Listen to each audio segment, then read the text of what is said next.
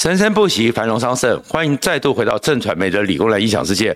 今天呢，我们最近呢，是因为了所谓的拎北好游这个事件里面，大家学到了一些外省族群比较常用的话语，例如说，前最高学府校长管中闵校长用了两个字叫“杂碎”。杂碎这个字眼确实是外省族群在用的。基本上呢，它有三种意义。第一种意义呢，大概是出自于春秋左传吧。非常古老的，就是某个什么两国之间，然后把一些牛的内脏、羊的内脏煮切碎、煮熟之后，那个叫杂碎。然后另外一个呢，也是在美国唐人街非常有名的所谓的。东方的食品叫做李鸿章杂碎，这不是骂李鸿章，这是梁启超在一九零三年写的，但事实上好像也不是真的这回事，不是因为梁启超写过这个文章，是说李鸿章到了美国去，李鸿章到了美国之后吃不惯那种西餐，所以呢就把一些剩菜剩饭合在一起煮，变成就是类似台湾讲的菜尾，菜尾菜尾煮菜一下就是我们的大杂烩。哎，这个叫李鸿章杂碎。那另外一种就是外省族群在骂人的叫杂碎。那为什么会有杂碎这事情呢？就是因为林北好游林玉红自己在跟黄国昌直播的时候，讲到他受到恐吓，流下了男儿泪。大家觉得怎么这么过分？马上整个民国民党的人通通扑上去了，网军治国，民主之耻，甚至开始痛骂，因为整个国民党。就要想要去操作运用这个过去大家对于民进党侧翼一四五零的痛恨，就没想到桃园县警察局破案了，竟然是自导自演，让整个国民党大翻车。可是事实上，这样一个翻车的情况之下，我们当然会看到现在整个林玉红还有许哲斌他们这些自导自演的状况进入司法程序，而且可能还有很多后续。但是另外一个状况是，那。国民党怎么会这样子飞蛾扑火的自己跳进去变成大翻车呢？再教大家一个外省术语，叫做“猪油蒙了心”。什么叫“猪油蒙了心”呢？它就是形容是一个人因为自己的仇恨，因为自己的贪婪，整个心智都像抹了油一样失心疯了。如果你关切这个频道，请记得按赞、分享和订阅，谢谢大家。基本上呢，其实自导自演这件事恐怕还有后续，因为整个状况非比寻常。坦白讲，这个案情表面上看起来很单纯，就是林玉红说他被恐吓了，然后呢有一个 IP，然后这 IP 查出来是从境外进来的，然后后来破案了是自导自演。那其实这样子没有必要。一个就是，如果案情单纯，就算林玉红人还在国外，没有必要把许哲斌收押禁见。那收押禁见，目前的说法是说还有共犯，这个共犯是境外的技术网域技术提供者，还有提供脸书账号。但是你要看到这个部分也没有到需要被收押禁见，一定还有案外案。或更多的案子，因为后面再牵扯出来的是，当整个核准核定的理由里面讲了一个啊，就是在这个过程里面，除了灭证串证之外，非具保或者是限制住居足以保障，加了一句话：人身安全。如果说就是这么单纯的两个人之间，一个假恐吓事件自导自演，那为什么有人身安全？就代表后面还有力量。而这个力量足以威胁到相关人等的人身安全，所以是不是背后会更不单纯？而这更不单纯里面慢慢讲出来，就是，诶，这个许哲斌台大法律系，但是呢，在在国民党当党工，原来国民党有一个小编小组，原来他有一个公关公司，再牵扯出去是许哲斌他的电脑、他的手机里面到底有多少虚设的账号？到底公关公司接过多少案子？而这个案子的背后，他们曾经做过什么事情？恐怕都是未来整个许哲斌林北好游这个整个状况里面的未爆弹，因为很可能有些操作在这里面会出来，有些状况，所以这里面会造成的一些影响是什么？第一个，过去大家非常痛恨一四五零。可是以后对于这种网军刻意带风向，没有人再会讲一四五零了。只要再有奇怪的状况，你就是林北好油。你这个状况之下，就是好油，所以好油会变成是网络上恶劣行径的新的代名词，这个对国民党非常不利。那第二个状况是，这个案子到底怎么回事？司法在处理中，而且未来随时随着司法进度，恐怕都是一个未爆弹。那另外一个状况是，国民党怎么了？国民党怎么会马上一堆人？就看到一件事情之后，飞蛾扑火的立刻上去，因为他们心里都是只有一个仇恨，他们太恨民进党了，太恨民进党之后，所以看到了这样一个事情，就算是那天林北好油疼啊痛哭，然后这样子有了声量，有了流量，可是他没有报案呐、他没有报案之下，正常的，如果你是在江湖上打滚过的，你是最高学府的校长。总要想一想，说有点怪，你的尝试的都到哪里去了？为什么没有这么怪？马上的侯友谊，你可是警察出身的，你的办公室马上把它无限上纲到一四五零网路网军治国民主支持，是因为他们太恨民进党了，恨到了就我讲的猪油蒙了心，蒙到了以后呢，你忽略掉碰到这种事件的时候，你的反应。有没有因为你的情绪让你直接暴走？因为这些事情才太怪了。后面呢，更怪的是什么？我就是整个那个林玉红、林北好游，从到了泰国，马上到了奥地利，到了维也纳，然后贴出了一个退出民进党，他是民进党党员。你也觉得太怪了吧？十月你要出国，我真的不相信国民进党党政，难道是有那个？购买那个免税商品的优惠吗？难道有一通通关礼遇吗？出国会专程带个民进党党证，你也不觉得这太奇怪了吗？所以背后是不是早就有一些预先的操作？这个东西就变成一个大疑问。那另外一个东西就回来了，那你国民党为什么这样一个奇怪的事情，这么诡异的事情，用常识判断都认为疑点重重的事情，整个党会跟进去翻车呢？里面一个就是他们太恨民进党了，第二个就是他们呢捡到枪了，见猎心喜，因为他们今年呢，其实他们为了要选这场总统大选，根本就没有诉求，他们的诉求就只有一件事情：仇恨，仇恨动员，他们只想到仇恨动员，下架民进党。是了，民进党确实有很多东西，确实那些很多的状况，很多的腐败，大家都很不满，很多的执政。太政治考量，很多的时候没有去思考到真正的公平正义，都对。那你作为一个挑战者，你不是应该一五一十的直接攻击吗？但是国民党好像没这个能力，天天就只有像义和团一样念经，下架民进党，下架民进党，仇恨民进党。所以当时这种东西走到最后，注定无效嘛。因为你走了半天之后，你的整个国民党民调，侯友谊的民调并没有真正拉起来吧？你虽然就是稍微上扬，也是跟柯文哲一样，在百分之二十里面左右走动。所以突然之间，在没有议题，没有办法拉抬声势，又面对着只剩九十几天蓝白河的压力，柯文哲又直接跟你对赌，直接跟你呛赌，要比民调，怎么办？看到这件事情之后，就以为是捡到了枪，下架民进党最好的理由，所以我说这叫做仇恨蒙蔽了心理。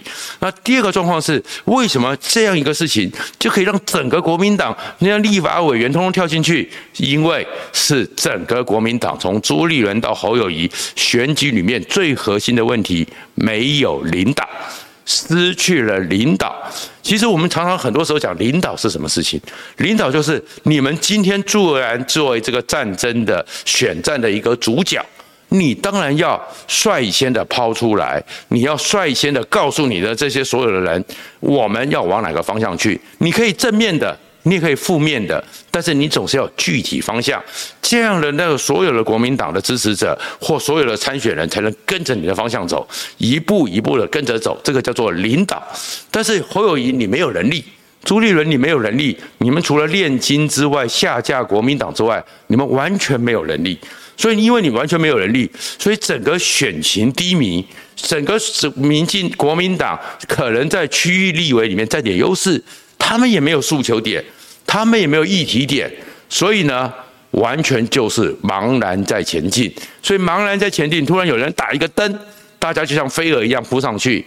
为什么会有飞蛾扑火？是因为朱立伦和侯友宜在整个选战主轴上根本就没有领导，没有领导才会造成是看到了一点光亮就以为他是太阳，通通的扑过去。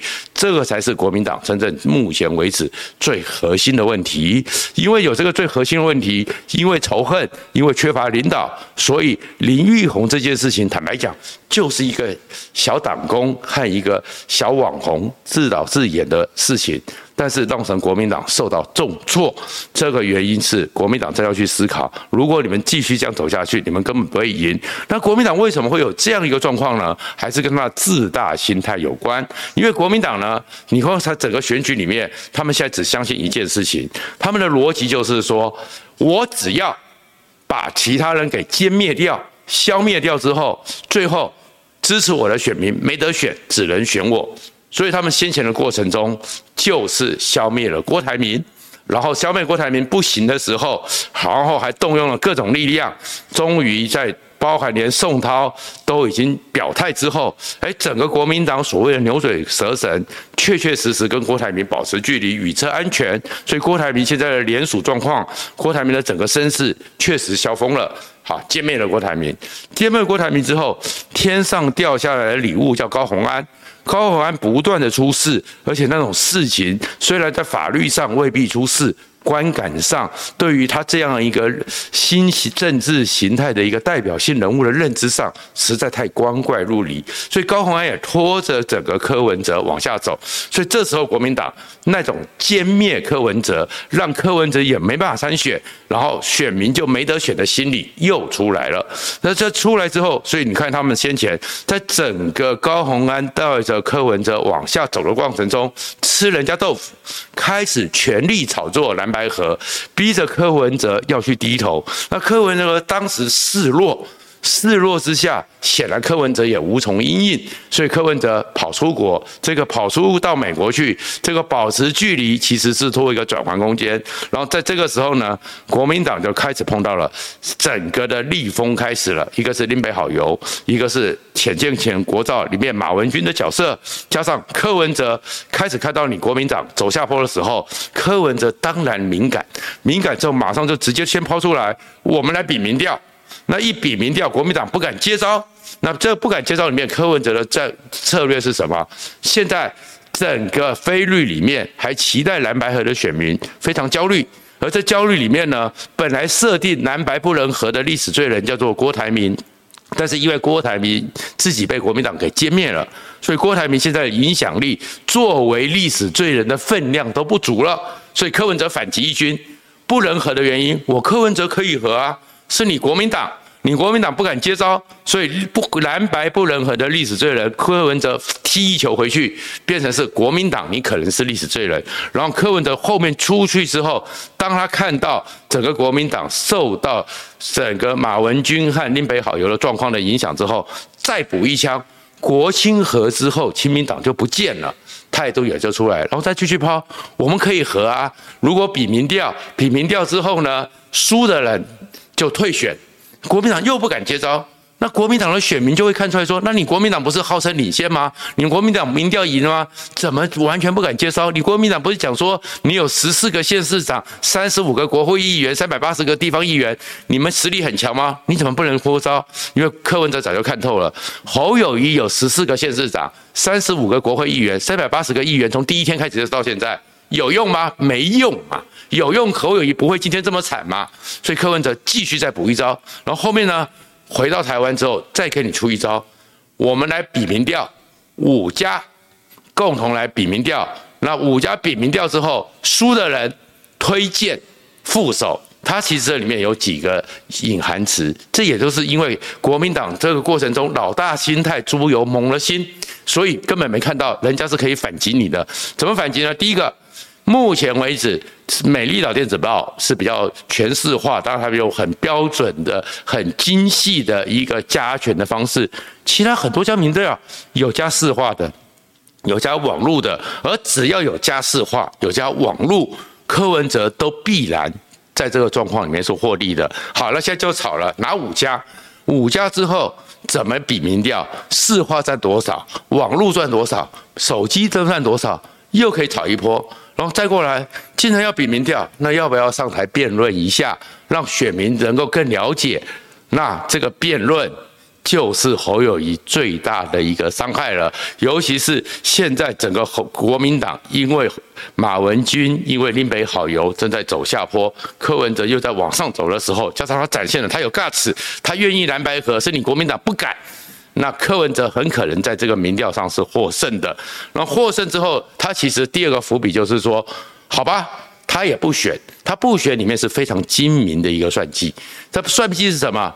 推荐副手，他讲出推荐副手，就是如果他跟你侯友宜败了，他不会成为副手，但是他会推荐一个副手。民众党他会继续用民众党党主席的状况，在那种情况里面争取民众党政党票的最大化。而在非绿的选民里面，柯文哲展现的至少大开大合，反而是民众党的政党形象会加分，政党票会扩张，或者是。很多支持者觉得柯文哲委屈了，所以他反而会让民众党的整个政党票的得票有非常大的加成效果。所以如果柯文哲输了，那就是这状况。那他会推荐一个人，但是他继续用民众党党主席的身份帮民众党的政党票去吹票。而事实上，目前的态势里面，恐怕柯文哲要输的几率并不多，因为侯友谊国民党现在有点急，所以就开始要办万人造势，展现气势。你真的有用？郭台铭当时也展现过嘛？大家都看得懂吗？动员来的代表选票吗？所以如果侯友谊真的起不来，真的要比民调，不然就是你国民党不能比，不能比。十一月二十四号就是三组登记嘛。再过来另外一个情况是，如果是柯文哲赢了嘞，柯文哲赢了，你如果国民党真的答应这个选民调的状况，柯文哲赢了，那你国民党侯友谊要当副的吗？